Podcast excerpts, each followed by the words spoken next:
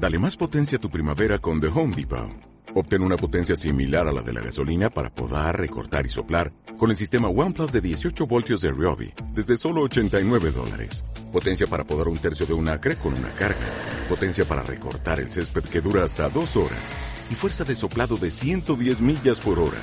Todo con una batería intercambiable. Llévate el sistema inalámbrico OnePlus de 18 voltios de Ryobi. Solo en The Home Depot. Haces más.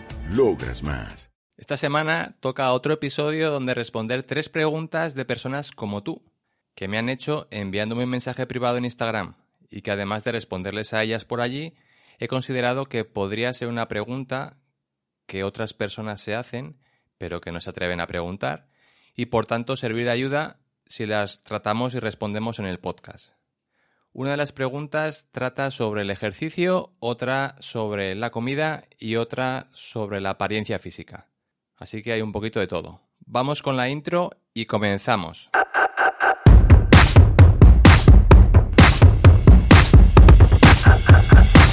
Frecuencia Fitness. El lugar de encuentro semanal para estar al día de todo lo relacionado con La nutrición, hábitos saludables y entrenamiento de fuerza. con Daniel Rubio. Frecuencia Fitness. El podcast de cada semana. Aprende a estar más fuerte y no comer tanta comida. ¡Empezamos! Antes de dar paso a la primera de las preguntas, te recuerdo que siempre contesto cualquier mensaje privado que recibo en mi cuenta de Instagram bajo el perfil de Frecuencia Fitness 40, eh, 40 con número. Así que no tengas reparo en pasarte por allí y recuerda que no hay pregunta que sea tonta o estúpida. Todas las preguntas son importantes. Vale, la primera pregunta, que me pareció muy interesante, decía que si había un momento en el que el factor riesgo-beneficio en lo relativo a hacerse fuerte movía la balanza en la dirección de la prudencia. Vamos, que si merece la pena el ir siempre con la idea de tener que hacerte más fuerte semana tras semana, mes a mes, durante los próximos 30 años de tu vida. O si cuando se llega a un determinado nivel, pues se puede dar por válido y ya elegir mantenerte ahí. He dicho que me pareció muy interesante la pregunta porque me obligó a pensar durante un buen rato en ello. Y como en casi todas las cosas relativas mm, a este mundillo, mi opinión ha ido dando vuelcos a lo largo del tiempo, por lo que la respuesta que vas a escuchar ahora es lo que pienso hoy en día, que no es lo que pensaba hace 10 años y que igual, aunque no lo creo en este momento, igual no es lo mismo lo que pensaré dentro de 10 años. Mi opinión es que la mayoría de la gente eh, que está escuchando el podcast no debería perderse ahora en pensar eso, porque a día de hoy su atención tendría que estar dirigida y focalizada en hacerse mucho más fuertes, pero mucho más fuertes, porque son débiles. Hacerse más fuerte es un proceso que lleva muchos años. Con decirte que yo, como bien sabes, llevo 30 años en ese proceso y todavía tengo margen de mejora.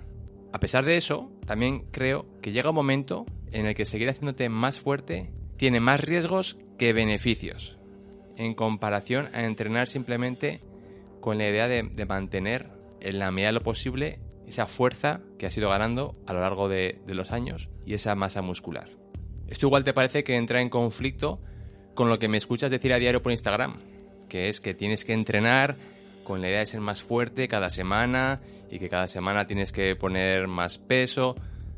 Todo esto que te digo lo cuento, como te he dicho antes, con la idea de que eres alguien principiante o como mucho pues igual intermedio. Ambas son épocas en las que es más fácil el no querer hacer el trabajo que toca hacer, pues porque no hay, ganas o te cansas muy rápido o pierdes la, frescura y, y, la motivación de, de los primeros meses y quieres buscar alguna otra solución, que no haya que sufrir tanto. De ahí que en este momento, en esta etapa, etapa principalmente intermedia, lo importante es ir machacando esa idea. Tienes que hacerte más fuerte, tienes que hacerte más fuerte, tienes que hacerte más fuerte. Y es luego, cuando se alcanza cierto nivel de fuerza, y que para eso ya has tenido que haber cumplido igual década y media entrenando correctamente, pues puede entrar en la conversación el momento propicio para transicionar a un entrenamiento que sea pues igual más centrado en, mantener o, o seguir ganando esa masa muscular en lugar de centrarse en la fuerza. Porque para ganar esa masa muscular puedes hacerlo sin tener que estar recurriendo siempre a, pesos eh, que son pues, muy pesados. Pero lo dicho, a día de hoy no tienes que preocuparte de todo esto porque te quedan muchos años por delante de entrenar duro con la idea de seguir mejorando tu fuerza. En mi caso, y como has escuchado, sigo teniendo margen de mejora, pero ya he llegado a ese punto en el que prefiero poner la intensidad en los entrenamientos, no con la idea de hacerme más fuerte, sino simplemente con la idea de mantener mi masa muscular y de, en la medida de lo posible, eh, que mi pérdida de fuerza sea mínima. Eso ha hecho que mi cuerpo pues, haya perdido un poco de fuerza en comparación a la que podría tener hace un par de años o tres. Pero a cambio, pues he ganado, por ejemplo, en dormir mejor por las noches. Porque antes lo que me pasaba es que me despertaba eh, varias veces durante la misma noche por culpa de ese ansia que tenía eh, de saber en unas horas pues me iba a tocar estar levantando 200 kilos del suelo. Y que si no lo hacía 100% perfecto, con la técnica perfecta, pues era posible que me fastidiase la espalda. Por ejemplo. En esa época todavía me merecía la pena, porque todavía tenía mm, un margen de mejora de ganancia de fuerza que quería conseguir. Pero ahora, pues ya no me merece la pena el seguir arriesgándome a tener que ir moviendo más peso para el margen de fuerza que me queda. Así que ahora me vale pues con levantar menos peso mientras sigo obteniendo el 90% de los mismos beneficios que obtendría de levantar esos 200 kilos o más. Y me vale, me vale. Mi cuerpo me lo agradece, mi sueño me lo agradece y sigo recogiendo beneficios. A ti, si sigues entrenando duro e inteligente durante los próximos 15 años, también te valdrá entonces. Hasta que llegue ese día, tu foco en el trabajo y en llevar un entrenamiento que sea inteligente y basado en tus necesidades. Que tus necesidades van a ir evolucionando con el paso de los meses y de los años. Bueno, aquí hago un inciso y te digo que si no sabes cómo crear un entreno de ese tipo, pues sabes que me tienes a tu disposición enviándome un correo electrónico a info.frecuenciafitness.com y te puedo ayudar.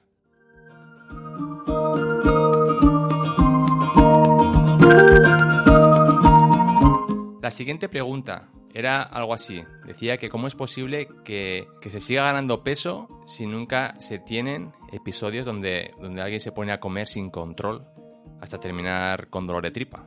Los famosos atracones que muchas personas con sobrepeso pues se dan por la noche, a veces incluso levantándose en mitad de la misma para ir a la cocina y, y ponerse a comer sin control.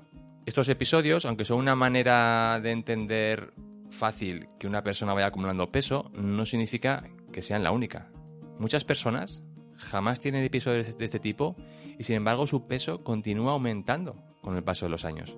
El motivo no es la edad, no es la genética, ni la manera que fuiste educada, ni todos esos factores externos a los que queremos responsabilizar y que por mucho que todos ellos tengan influencia, ninguno de ellos marca la diferencia para ser el causante de que te sobre ese peso.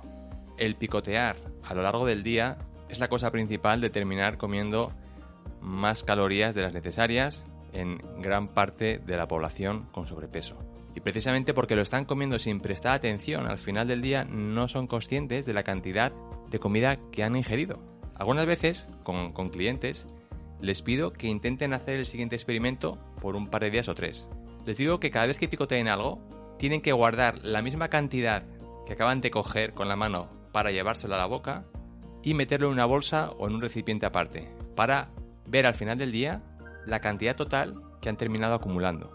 El resultado, pues suele ser una sorpresa inicial al ver que es bastante más de lo que pensaban, pero como les digo después, en realidad, porque han estado atentos cada vez que picoteaban para poder poner la misma cantidad dentro de esa bolsa, han terminado picoteando menos de lo que hubieran picoteado cualquier día pasado cuando estaban haciéndolo sin tener que rendir cuentas ni prestar atención. Lo que convierte el picoteo en algo que te hace acumular exceso de calorías con el paso de los días es el hecho de que rara vez te sientes llena. Eso hace que en tu cabeza tengas el convencimiento de que apenas has comido un poco, lo que a su vez te genera confianza pues para seguir picoteando más. Ahora ya ves que no es el caso.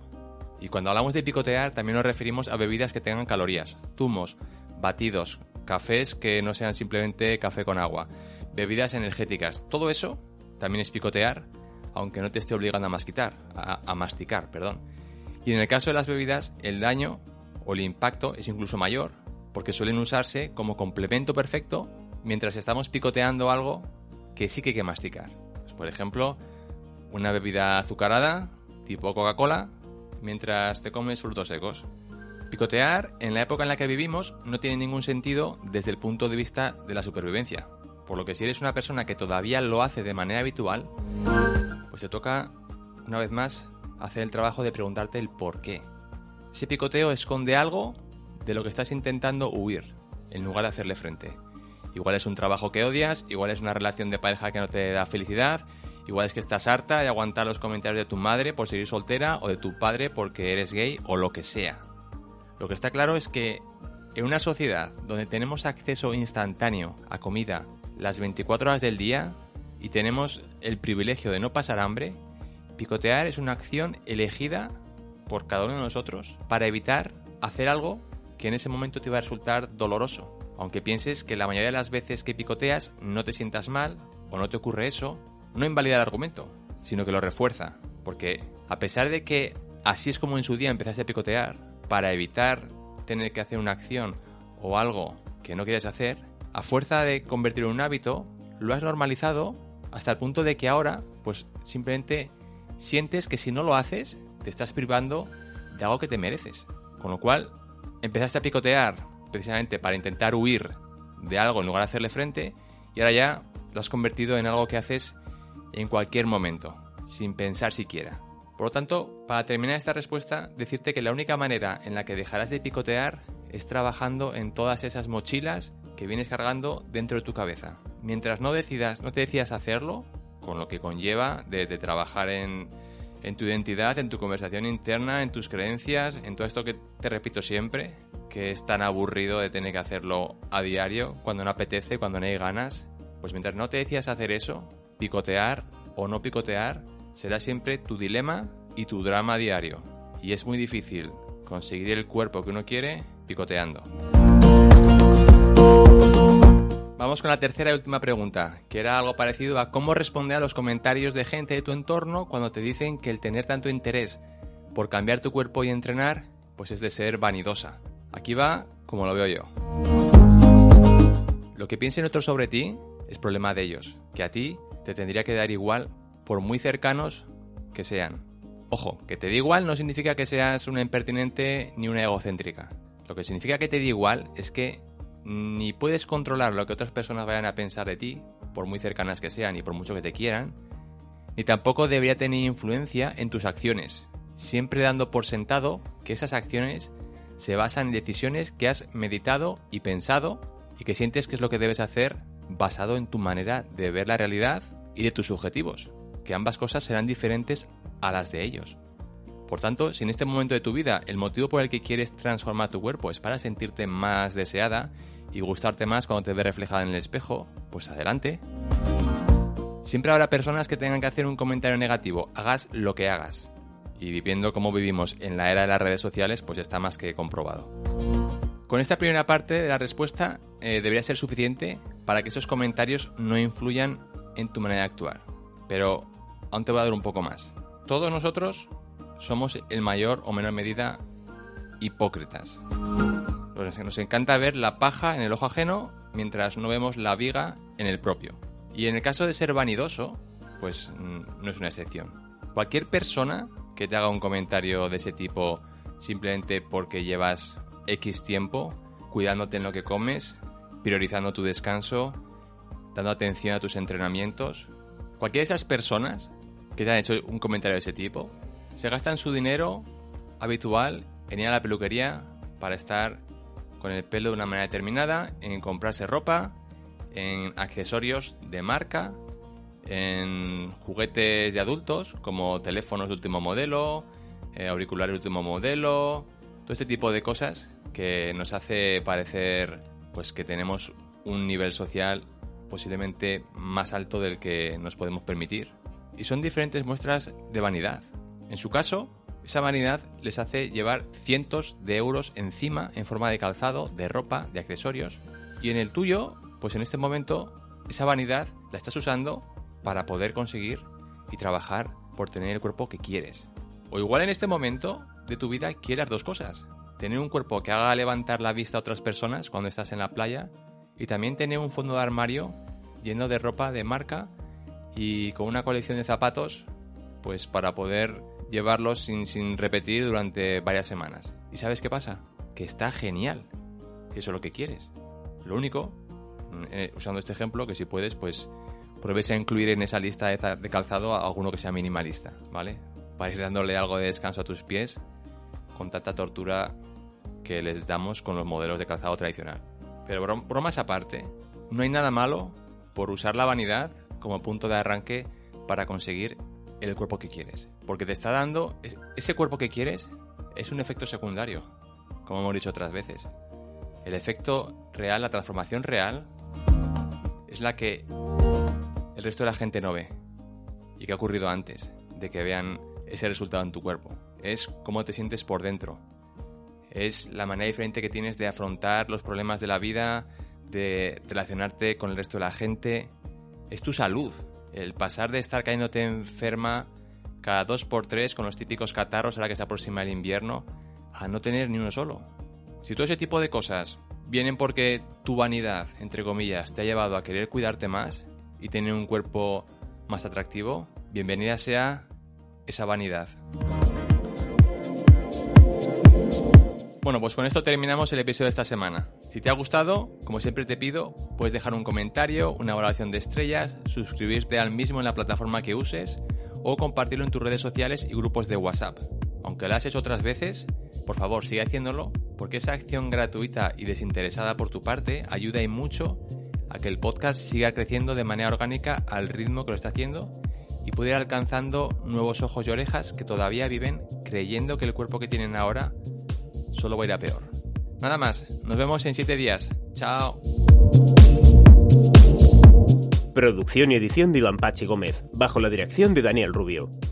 Puedes escuchar este contenido en Spotify, Apple Podcast o iVoox y síguenos en Instagram como Frecuencia Fitness 40.